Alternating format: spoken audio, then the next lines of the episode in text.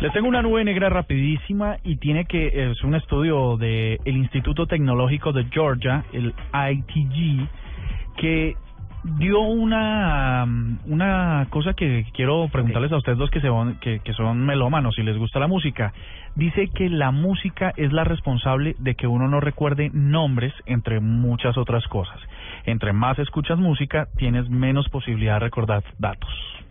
Pero ¿Ustedes cómo lo ven? Mire que yo recono- eh, reconozco, no, conozco dos personas muy melómanos, muy aficionados a la música, fanáticos empedernidos y datos que tienen en la cabeza, los datos que ellos tienen en la cabeza no los tiene nadie.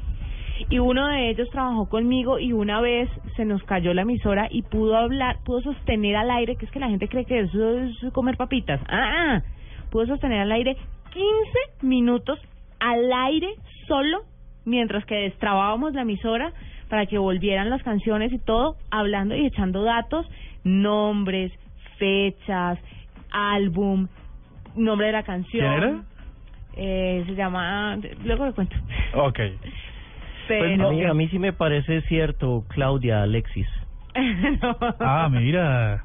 Pues es que resulta eh, que ellos cogieron un montón de personas de todas las edades y se dieron cuenta que sobre todo en las personas adultas, eh, y no refiere qué edad es adulto, eh, dice que cuando uno, por ejemplo, está en una fiesta y la música está sonando de fondo, la probabilidad de recordar datos, sobre todo el nombre, pero otros datos como el sitio donde estudia, eh, Ah, pero ya de coqueteo.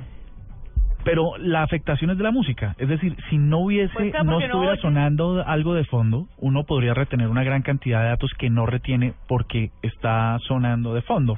Entonces, eh, números de teléfonos, nombres, nombres de sitios, de instituciones y tal, eh, se le quedan al olvido. Seguramente así terminará una noche en la que usted primero le preguntó y se llamaba Claudia y a la final, en la Era parte más más eh, enfática de la noche, le dice Alexandra.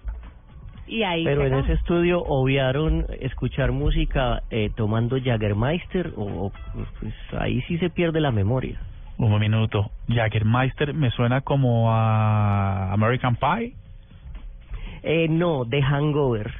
Ah, ok. Él es muy peliculesco. Sin duda.